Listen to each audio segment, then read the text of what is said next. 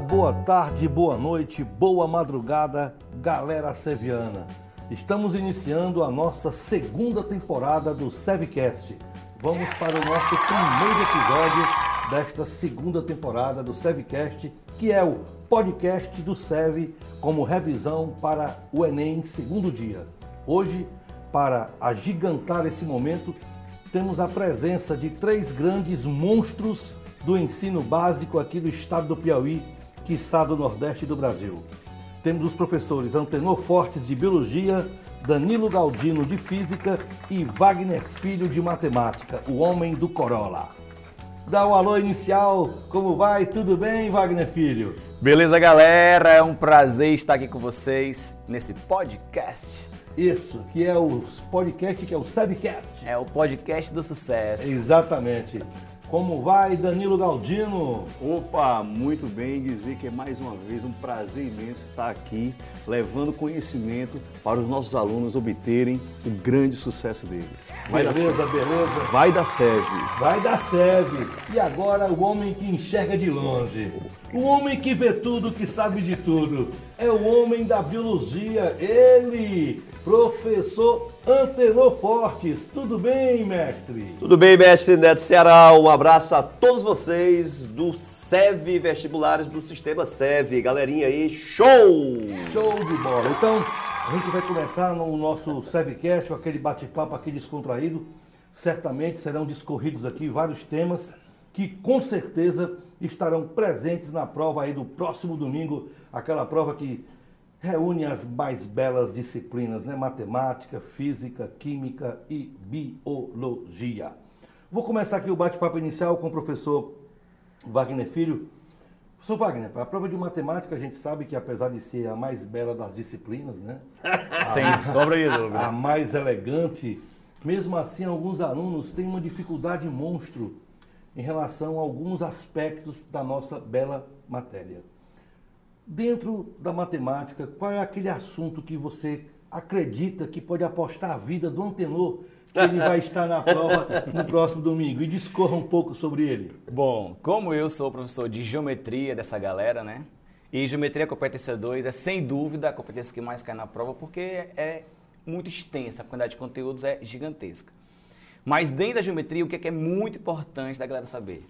Triângulo, retângulo. Aí vai ter que lembrar de Teorema de Pitágoras, lembrar das relações métricas no triângulo retângulo, lembrar de semelhança de triângulos. E dentro dessa parte de geometria plana ainda, porque também vai, vai inserir também geometria espacial, áreas. Então, a área das figuras planas é de fundamental importância. Com certeza não existe uma prova do Enem que não tenha uma questão envolvendo área. Seja, seja, seja a área de uma figura plana, seja uma área de uma figura espacial, de um sólido espacial, porque a área está com certeza absoluta aposta a vida do Danilo, tá certo? Junto com a do Tenor, que vai estar tá na prova. Bem, realmente o assunto áreas de figuras planas né, e sólidos geométricos é um assunto realmente importante. E, e a geometria a gente sabe que já houve, das 45 questões, já houve provas de cair até 19 questões de geometria. Então é um, é um peso muito forte na prova. E você foi, foi, muito, foi muito feliz em relembrar que o aluno precisa dominar o triângulo retângulo, as relações métricas, principalmente, lembrar da altura relativa à hipotenusa, aquelas projeções, aquelas relações que envolvem esses, que envolvem esses elementos. Muito bem, depois a gente volta a falar com o homem do Corolla. Conversar agora com o meu amigo Danilo Galdino, um homem aí que está com a barbazona aí danada, todo tatuado, já tá legal. Como é que tá? Tá tudo tranquilo, beleza? Cabelinho na régua. Cabelinho na régua. Tá tudo tranquilo. Mestre Danilo, física, a gente sabe que a física é uma ciência natural, né? Os fenômenos físicos estão presentes aí no dia a dia. A gente na, na, na época do, do, ensino básico, do ensino médio, a gente estuda várias áreas da física. A cinemática, a dinâmica, a estática e tal, a ótica e pá. Desses assuntos, desses, desses, dessas ramificações que a física tem. Qual desse assunto você acredita que certamente está lá na prova? E por obsequio, discorra um pouco sobre o mesmo. Competência 1, habilidade 1. O Enem vai apresentar com certeza um fenômeno, utilizando a parte tecnológica ou a parte natural aonde o aluno terá que ter domínio sobre fenômenos ondulatórios. É certeza que vai estar na prova do Enem. lembrar dos fenômenos reflexão, refração, difração, polarização, interferência, ressonância. Com certeza o Enem vai cobrar fenômenos ondulatórios.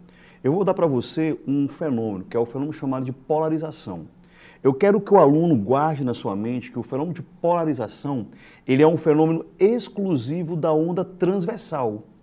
Muitos alunos... Polarização. Polarização. Qual a palavra? Exclusivo. Exclusivo da onda transversal. Perfeito. Muitos alunos têm uma dificuldade porque eles pensam só na onda eletromagnética. Aí o aluno pensa que o fenômeno de polarização é um fenômeno exclusivo da onda eletromagnética, mas não é. Como todas as ondas eletromagnéticas são transversais, elas podem sofrer polarização. Mas a polarização é um fenômeno exclusivo da onda transversal. Aí, para o aluno guardar bem, o Enem sempre gosta de relacionar luz e som. Lembrar que a luz pode ser polarizada, porque a luz é uma onda transversal.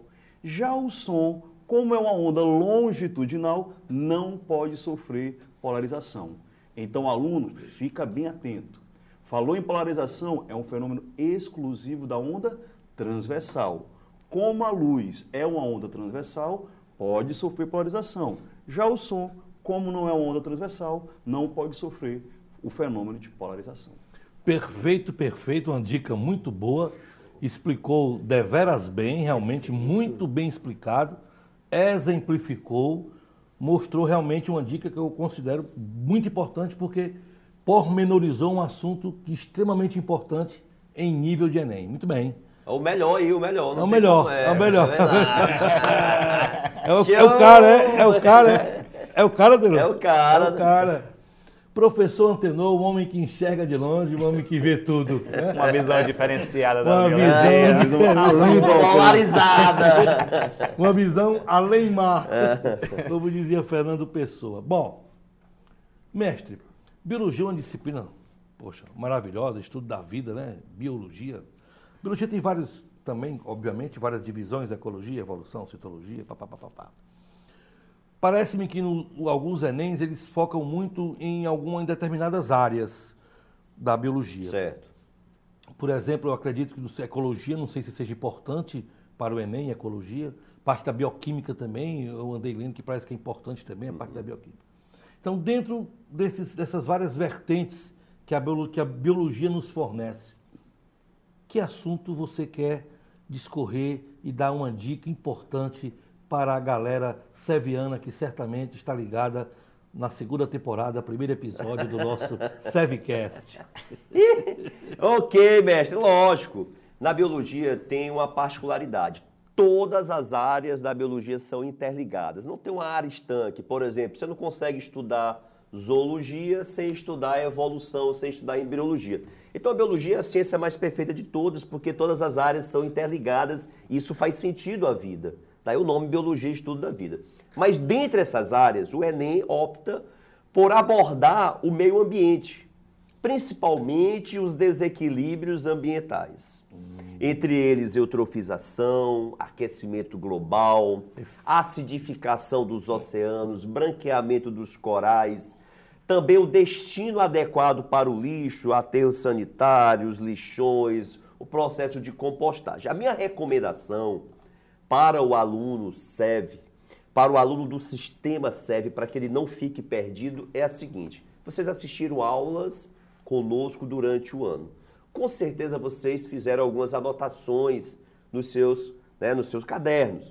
Então o que, que você pode fazer? Você pode pegar as anotações sobre desequilíbrios ambientais e reler essas anotações, que por sinal quem deu esse assunto fui eu. Se não tiver as anotações, veja os slides das aulas que estão lá na nossa plataforma.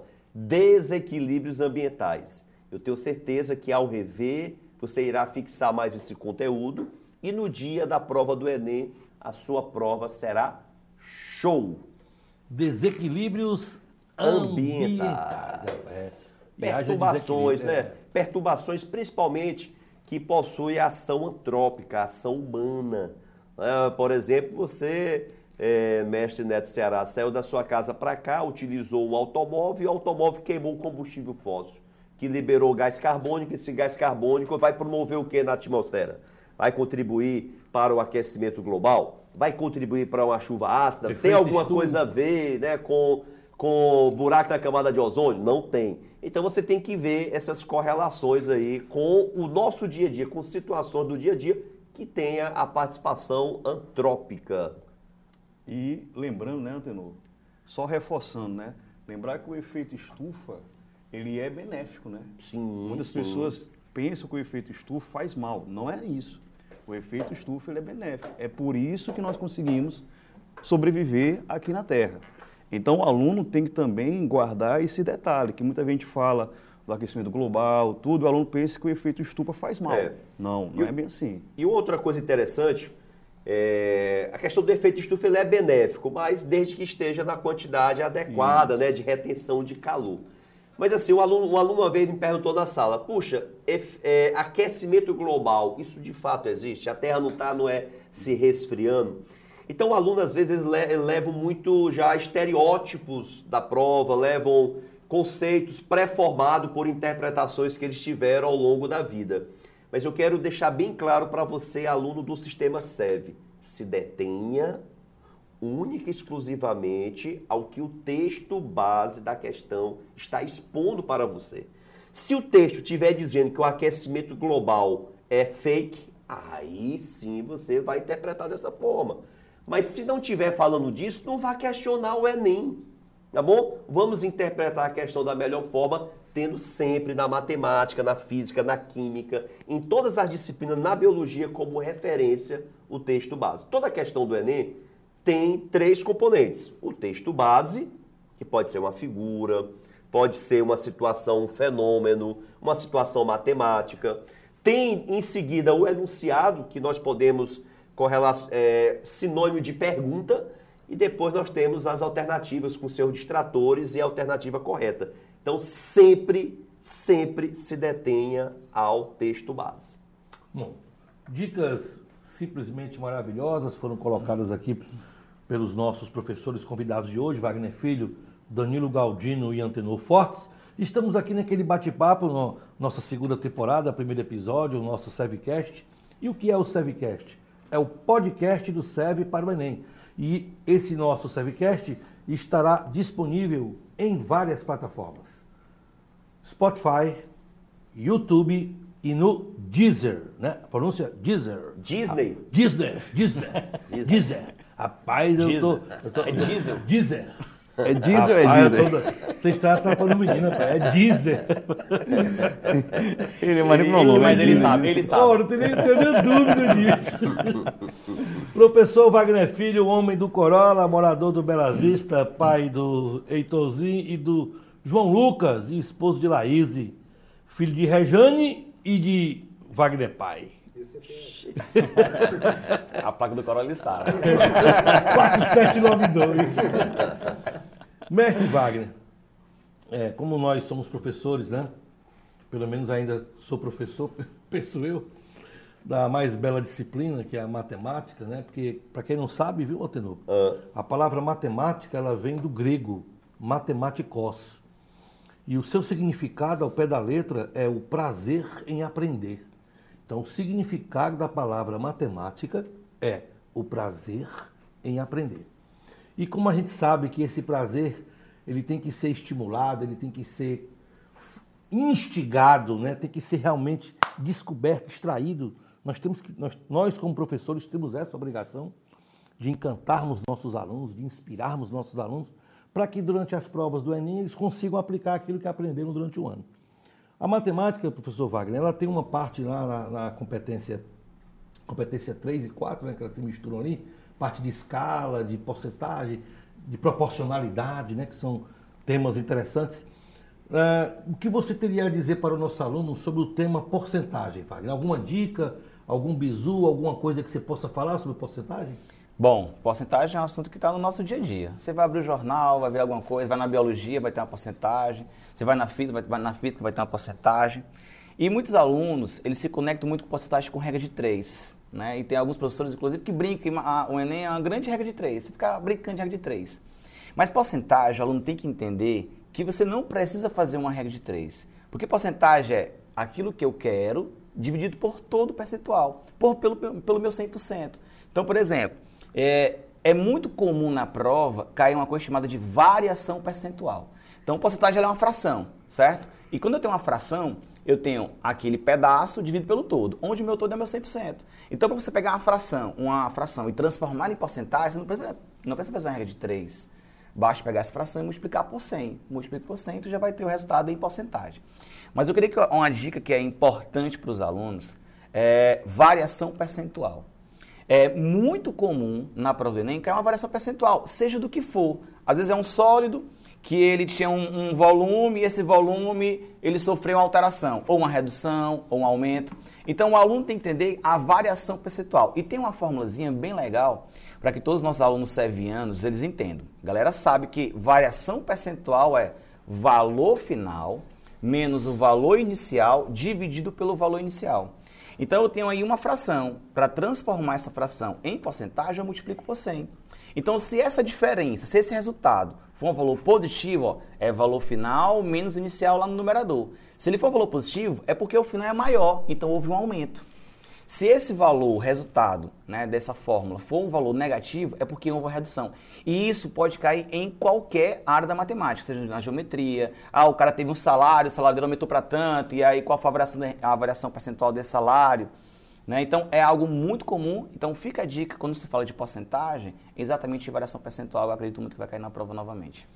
Dica muito feliz do professor Wagner Filho, realmente, variação percentual é quase que impossível realmente não estar na prova, né? Como você disse, pode cair em qualquer, qualquer disciplina. Professor Danilo Galdino. No meu tempo, eu sou motor 5.2 turbo, mas no meu tempo. Essa foi boa, cara. Turbo, turbo. 5.2 turbo. Tá arquejando, mas. Tô nada. Eu acho que já, já deu Até passe o motor nesse batido aí. Já deu passe. 5.2 turbo. É. Então, no meu tempo, a, a, a cinemática, né, aquele negócio de movimento, uniforme, aquela coisa era muito importante. Hoje, conhecer aquelas relações, equação de Torricelli, aquela V igual a V0 mais A3, aquela coisa toda, ainda tem um impacto na prova ou a prova tem sido mais conceitual do que realmente a aplicação de fórmulas? A, a prova em si, ela relacionando a parte de movimento uniforme, movimento variado, ela tem sido um pouco mais conceitual e levando ainda a uma interpretação gráfica. Mas é claro que ainda continua caindo aquela parte tradicional, onde o aluno precisa guardar aquelas expressões da velocidade, do, da aceleração. Mas o que eu quero que o aluno guarde, principalmente, é a relação, a diferença, quando ele lê no enunciado de um movimento classificado como uniforme e um movimento classificado como uniformemente variado. Quando ele estiver lendo a questão e disser que o módulo da velocidade permanecerá constante, eu quero que ele entenda que se o módulo da velocidade permanecerá constante, esse movimento será um movimento uniforme. Quando ele disser que, nesse caso, ele vai ter uma aceleração escalar constante, ele vai ter, nesse caso, um movimento classificado como sendo um movimento uniformemente variado. E não esquecer das relações gráficas. O gráfico da posição, o gráfico da velocidade, o gráfico da posição em função do tempo, quando você tiver um movimento variado. E lembrando, o Enem, quando ele vai cobrar alguma questão envolvendo velocidade, ele cobra uma situação real. O que isso quer dizer? A velocidade que ele vai te dar vai estar em quilômetro por hora. Só que quando tu fizer o cálculo, tu tem que converter para metro por segundo. E lembrar que para converter de quilômetro por hora para metro por segundo, dividir por 3,6. E quando a questão pedir como resposta o valor da velocidade, você vai encontrar a velocidade em metro por segundo e tem que converter para quilômetro por hora, multiplicando pelo 3,6. Então o aluno tem que estar atento a isso. O Enem vai te dar uma situação e na situação real, o velocímetro ele marca em quilômetro por hora. Então tem que ter esse cuidado, converter de metro por segundo para quilômetro por hora ou de quilômetro por hora para metro por segundo. Beleza, beleza, professor Galdino dando dicas fantásticas sobre a física, né? Professor Antenor Fortes, pai da Júlia, né? A gente, é, eu estou, claro que eu, sou professor de matemática, não tenho conhecimento nenhum de biologia, sou muito, certo, ou muito superficial, na verdade, né? extremamente superficial. Aquela parte de divisão celular, citologia, tem algum peso no Enem? Tem alguma importância? Ou, ou foi, caiu no esquecimento? Boa, boa. É assim, toda a biologia costuma ser abordada no Enem. Quando se fala de citologia, a divisão celular em si, o que, que ocorre na prófase, na metáfase, na anáfase, na telófase em si, o que, que ocorre em cada ponto, não é o, o foco do Enem. O que, que o Enem cobra em divisão celular? Pronto. Não é você decorar o que, que acontece em cada fase. Mas qual o objetivo de uma mitose?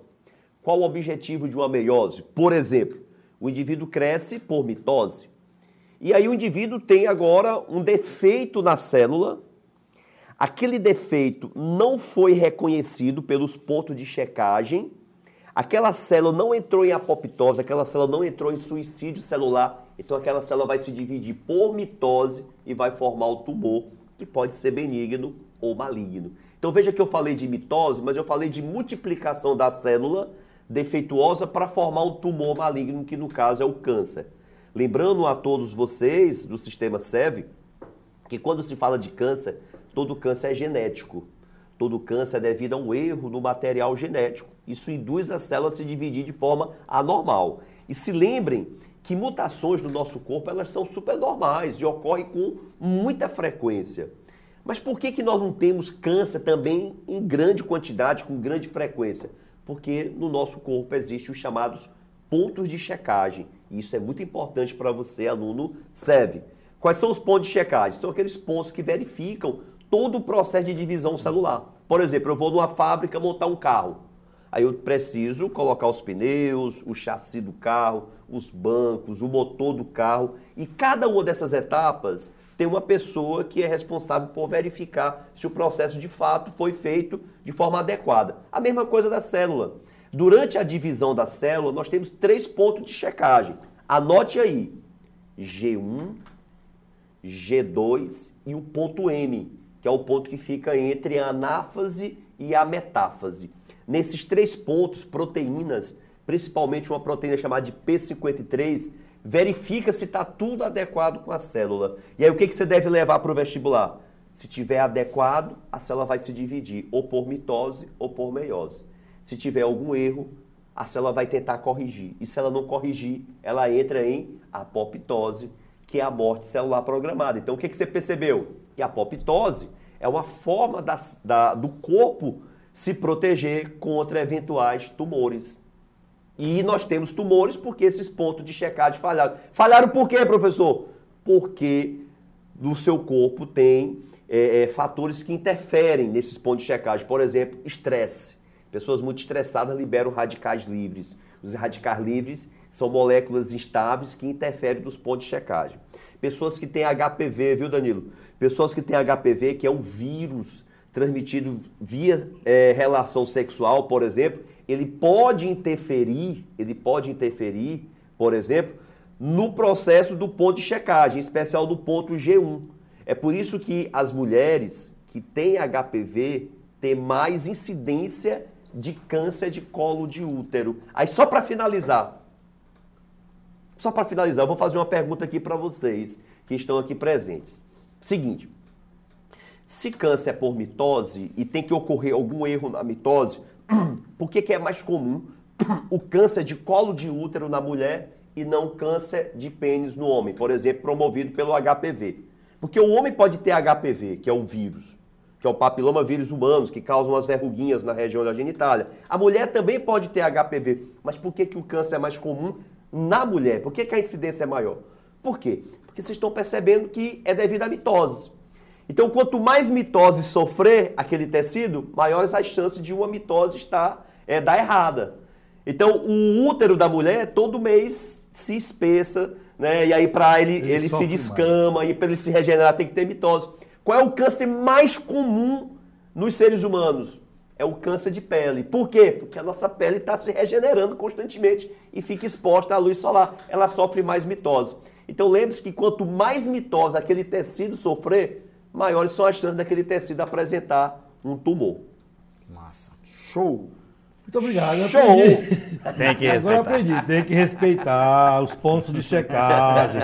G1, G2. G2 e PM. Que fica entre a náfase e a metáfase. É, ladrão! E a proteínazinha. proteínazinha. P53. P53. Quase dá certo. Com Show! 2 3 Cuidado, que a célula pode entrar em apoptose, que é a programação, a morte programada da célula. Ah, ladrão! E, e é o organismo Rapaz. tentando se defender. Né? Aê! Pô, os perder caras minha vaga, vamos perder minha vaga aqui, cara. Cinco horas do tá Eu vou né? levar. Conduz, ó. Ei, né? Certinho, ó. Vou bem em cima. Show de aula. Eu aprendi agora estudo sobre mitose, entendi perfeitamente que o câncer é provi- proveniente dessa, dessa falha aí na divisão celular. Então foi muito bem explicado que não adianta nada você saber aquelas, aqueles decorebas do, do passado. Você tem que entender realmente em que contexto aquele assunto vai ser cobrado. De uma coisa útil, de um, de um tema útil para a sociedade. Entendi perfeitamente. Professor Wagner Filho, o homem 4792. Mestre Wagner Filho. Dentro, nós temos um assunto que é muito comum em várias áreas, né? E várias formações, independente de ser a parte de cálculo, tem uma disciplina chamada estatística. Raras, raros são os cursos em que, em sua grade curricular, não tem a disciplina de estatística, embora não sendo de matemática. Então, é uma disciplina com uma importância muito grande, né? E no Enem a gente sabe que, que todo o Enem vem caindo muito essa parte de estatística, né? Não cobrando só algo conceitual, como também cobrando do aluno saber fazer o cálculo de uma mediana, de uma moda, etc. O que, que você aposta em, em estatística para o Enem agora do próximo domingo, mestre Wagner? Mestre, estatística tão importante que das sete competências está em duas. Competência 6 e competência 7. De tal importância é. Agora sim, o que a gente estuda para o Enem é a noção. É só as noções de estatística. É muito, é muito ralo ainda. Você vai ter que aprender as medidas de tendência central, moda, média e mediana. O Enem gosta muito de cobrar as três na mesma questão.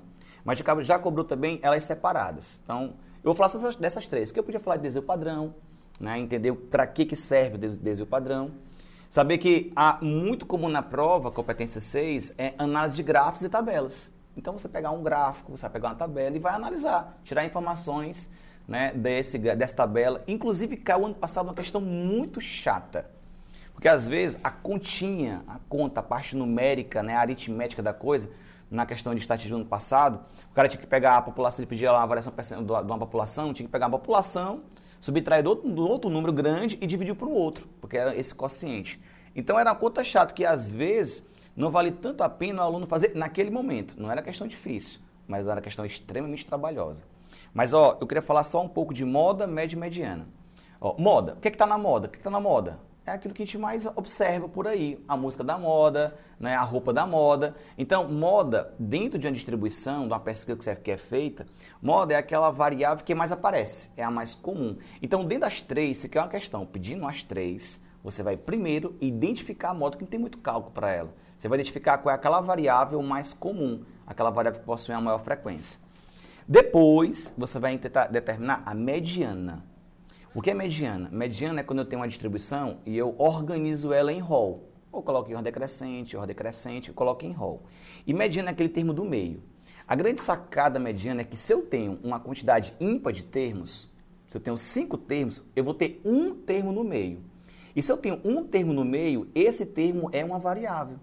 Porque pode ser que eu tenha um, a quantidade de termos par. E aí, quando eu tenho uma quantidade de termos par, eu não tenho só um termo no meio, eu vou ter dois.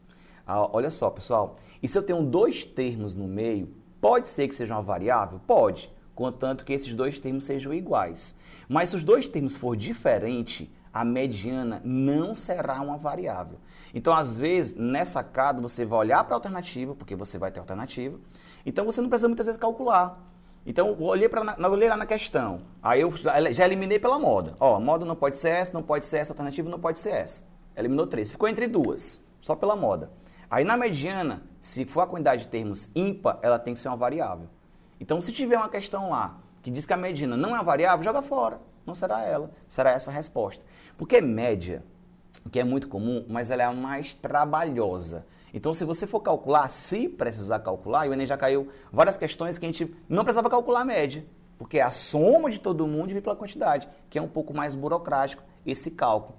Já caiu questão que era só de média? Já. É uma questão mais chata, porque você vai ter que calcular essa média, soma todo mundo e divide pela quantidade. Lembrar de média, aritmética ponderada, né? que quando eu tenho uns pesos que também é muito comum. Mas da sacada é média, é, mediana e moda. Primeiro calcula a moda, identifiquem a moda, depois calcula a mediana. A maioria, a maioria das questões do Enem que falou de mediana, a quantidade de termos era a quantidade de termos ímpar, tá certo? Porque se for par, aí pode ser que não seja uma variável. Show, cara. Show de bola! Essa dica foi muito boa, porque é uma dica que faz com que o aluno ganhe tempo, né? É a grande O diferença. professor né? Wagner já mostrou o caminho, meu filho. Não queira teimar, meu bem. O primeiro você vai calcular a moda, depois a mediana. Caso seja necessário, você calcula a média. A questão mais interessante de moda foi aquela do elevador, Elevador, lembra? Aquela foi, foi linda. Aquela questão do elevador é fantástica porque o aluno, ah, moda, é aquele que mais aparece. Só que na questão, ele teria que calcular a quantidade de pessoas no elevador. Aí onde está o texto. O aluno, às vezes, na pressa, não lê o texto como um todo, não lê o texto direito. E né? qual E é a pediu- moda aí? É andar de elevador? Eu não entendi ainda esse negócio da moda, né? Moda, é- a moda é andar de elevador? Ele perguntava, ele dava um gráfico, uma tabela, na que é moda, verdade. é. É porque ele não, entende, ele não viu a questão. Mas os alunos do SEV, os alunos do SEV com certeza sabem que questão é essa. Porque olha só, quem é bem treinado pensa muito menos na, na resolução de um problema. E a grande diferencial do aluno SEV é porque ele treinou bastante, ele fez várias questões. E o aluno com certeza sabe que questão é essa. E o Enem, é importante que você faça várias questões para você sentir como é que é a prova. A prova é uma prova boa, é uma prova gostosa de fazer. O problema é o tempo. Ah, o cara tem cinco horas para fazer a prova. Mas cinco horas ainda, às vezes, não é o suficiente para fazer a prova como um todo. Mas o mais importante de tudo é que você leia a prova toda. Às vezes, a matemática sempre foi prejudicada em relação a isso. Porque antigamente era linguagens, primeiro linguagem, depois matemática. E agora tem natureza e depois matemática. Então, essa estratégia, qual questão, ou melhor, qual disciplina eu vou fazer primeiro, tá certo? É muito de cada um. Então, se você sabe matemática, comece pela prova de matemática. Se você sabe biologia, comece pela prova de respondendo as questões de biologia. Se eu gosto muito de física, então essa estratégia é do aluno. Então ele fez simulado exatamente para que nesse momento ele não precisa mudar a estratégia. Ele faça aquela estratégia que ele adotou durante um ano todo. Porque com certeza a aprovação virá nesse próximo Enem. Perfeito, perfeito. Dicas colocadas, dicas protaladas, dicas faladas pelo meu amigo Wagner Filho, o homem do Corolla. Professor Danilo Galdino, rapaz, o homem da física. Danilo, é, das 15, porque são 15 questões de física mais ou menos, né? 15, Isso, né? 15, 15, 15, 15, 15, 15, 15 questões. A parte, a parte da física moderna não, não, é, não é muito importante. Não, não, ela não, ela não é cobrada. Não é cobrada. E Não é a cobrada. física elétrica é Sim, cobrada? É cobrada. Algum assunto mais com mais chance, capacitor, essa parte resistor, como é que é? O Campo aluno- elétrico. O aluno, na parte de eletricidade, eu quero que o nosso aluno, ele pegue e enfatize um pouco mais a parte de associação de resistores. Porque é isso realmente que é cobrado. O aluno tem que entender que essa, essa asso- associação ela poderá ser em série ou em paralelo. E quando ele estiver falando dos eletrodomésticos na sua casa, você vai perceber que ali você vai ter uma associação em paralelo, aonde a corrente elétrica ela se divide para cada um dos aparelhos. É por isso que você está utilizando o chuveiro elétrico, por exemplo, e está utilizando a TV. E quando você desliga o chuveiro elétrico, a TV ainda continua funcionando, porque vai corrente para o chuveiro e também vai uma corrente para onde? Para a TV.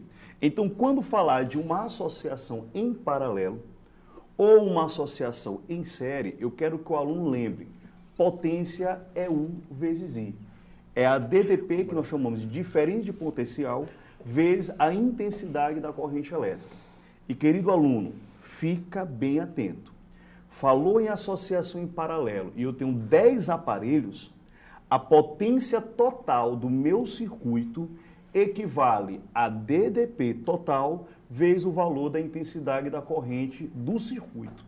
Então, se eu tenho, por exemplo, uma potência total de 4.000 watts, se eu somar as potências de cada um dos elementos do meu circuito, quando eu somar tudo em paralelo, tem que dar quanto? Tem que dar 4.000. Então, o aluno tem que ficar atento a isso. Eu vou utilizar um chuveiro. Além do chuveiro, eu posso utilizar ainda quantas lâmpadas em paralelo? Se a potência total é 4.000, eu vou lembrar a potência total menos a potência, no caso do meu chuveiro, vai ser igual ao que sobrou para a lâmpada. E quando eu somar as potências da lâmpada mais a potência do meu chuveiro, equivale à potência total do circuito. E potência é UI. Ui. U vezes I. Ui. U vezes I. Pronto. Lembrando que se tiver a mesma DDP, qual lâmpada vai brilhar mais? A lâmpada que for percorrida por uma maior intensidade de corrente elétrica. Porque se potência é U vezes I, para ter o maior valor dessa corrente elétrica passando por esse dispositivo, o que eu vou fazer com a resistência? Eu vou diminuir. Porque se eu diminuo a, a resistência, eu vou perceber que ali vai ter uma maior passagem da corrente elétrica. Aí o aluno tem que ficar atento a esses detalhes. O negócio aí é show de bola, meu amigo Retno. O negócio aí é pancada. Você nem foi que falou aí, rapaz. Só sei que se desligar a televisão, o chuveiro elétrico continua Funcionando. funcionando e vice-versa. E vice-versa, né? Só sei disso aí, né? Desligou a televisão, É. tá lá, né? Se cair isso no Enem, eu acerto. Ah, Dá certo, né? Mestre Antenor, já estamos aqui quase chegando aí, já estamos aí a poucos Finalmente. minutos. É, porque a gente vai fazer o nosso tempo aqui é mais ou menos 40 minutos. Já estamos com quase 37 minutos de Sevcast. Passa rápido, é um bate-papo interessante, né? A gente vai conversando aqui. Queria que você desse a sua dica final, já fosse se despedindo da galera seviana e dando aquela força, aquele apoio para o aluno seviano que está participando do nosso Sevcast. É, a minha dica final para, para os alunos do sistema SEV é ter confiança. Ter confiança. Todas as pessoas que têm confiança, que têm autoestima, que têm motivação, parece que as coisas dão certo mais facilmente. Você não sei o que é isso, não, é uma magia. Eu acho que é energia, eu acredito muito que tudo o que rege a nossa vida, o planeta, o universo, é energia. E se você tem pensamentos positivos, se você tem o chamado sangue no olho, vai em cima, tá ali, tá presente, tá pesquisando, tem garra, fica até tarde estudando, você com certeza vai conseguir bons fluidos, vai conseguir bons resultados. E eu quero finalizar aqui com a mensagem do Charlie Chaplin, que eu até tatuei aqui no meu braço, a frase que diz o seguinte: que o sucesso ele visita aqueles que persistem. E você que está aí ouvindo aqui a mim e aos meus amigos aqui do Sistema SEV, eu quero afirmar para você que eu nunca vi na minha vida uma pessoa persistir por um sonho e não realizar. Repito, nunca vi uma pessoa persistir um ano, dois anos, né, três, quatro anos. Eu tenho vários exemplos comigo e na minha família, do meu irmão que fez várias vezes vestibular até passar para medicina. Tenho vários casos de alunos que persistiram, alunos que tinham autoestima muito baixa, mas que persistiram, persistiram, foram motivados por um professor, por um amigo, por um namorado, por uma namorada, pela família, e persistiram, e persistiram, e persistiram, mas acima de tudo, acreditaram que aquele sonho poderia ser realizado, até que conseguiram realizar.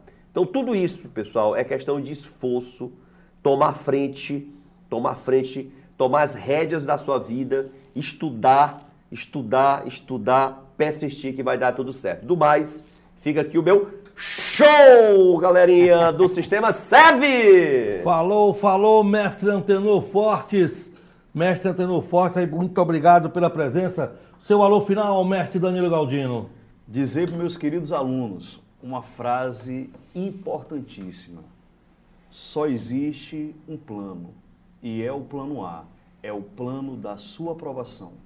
Não existe plano B, E se tiver o plano B, é fazer dar certo o plano A. Eu tenho certeza que você, meu querido aluno, você que faz parte do sistema SEV, você está preparado. E o sucesso, pode ter certeza, que vai chegar. Então, simbora! Beleza, valeu, mestre Danilo, obrigado aí pelo show. Professor Wagner Filho, suas palavras finais. Rapaz, depois de umas palavras maravilhosas e belas desses dois jovens, eu queria deixar aqui só o meu abraço e é como o Antenor falou, como o Danilo falou, que é ter pensamento positivo. Eu acho que até o dia da prova é, se banhe de forças positivas, de uma energia positiva, porque tudo que a gente pensa é a lei da atração. Então, quando você atrai coisas positivas para a sua vida, com certeza, tá certo? Você fica mais motivado, você tem uma motivação, é um motivo para ação. Você tem que ter um sonho maior e esse sonho maior ser a sua aprovação, que você não desista dele. E nós aqui estamos na torcida, é, levando energias positivas para vocês, porque eu acho que esse ano, e eu profetizo que essa prova de domingo será a melhor prova de vocês, da vida de vocês até então. Então, galera, uma boa prova, que Deus abençoe a cada um que está escutando aqui nosso podcast, que eu tenho certeza que agora vai dar certo. Beleza, beleza. Agradecer aqui aos professores Antenor Fortes, Danilo Galdino e Wagner Filho pela presença no nosso primeiro episódio de nossa segunda temporada do Sevcast. Eu sou o professor Neto Ceará. Em breve vamos estar juntos novamente para o segundo episódio da segunda temporada. Então, até lá, galera seviana. Tchau! Valeu! Show!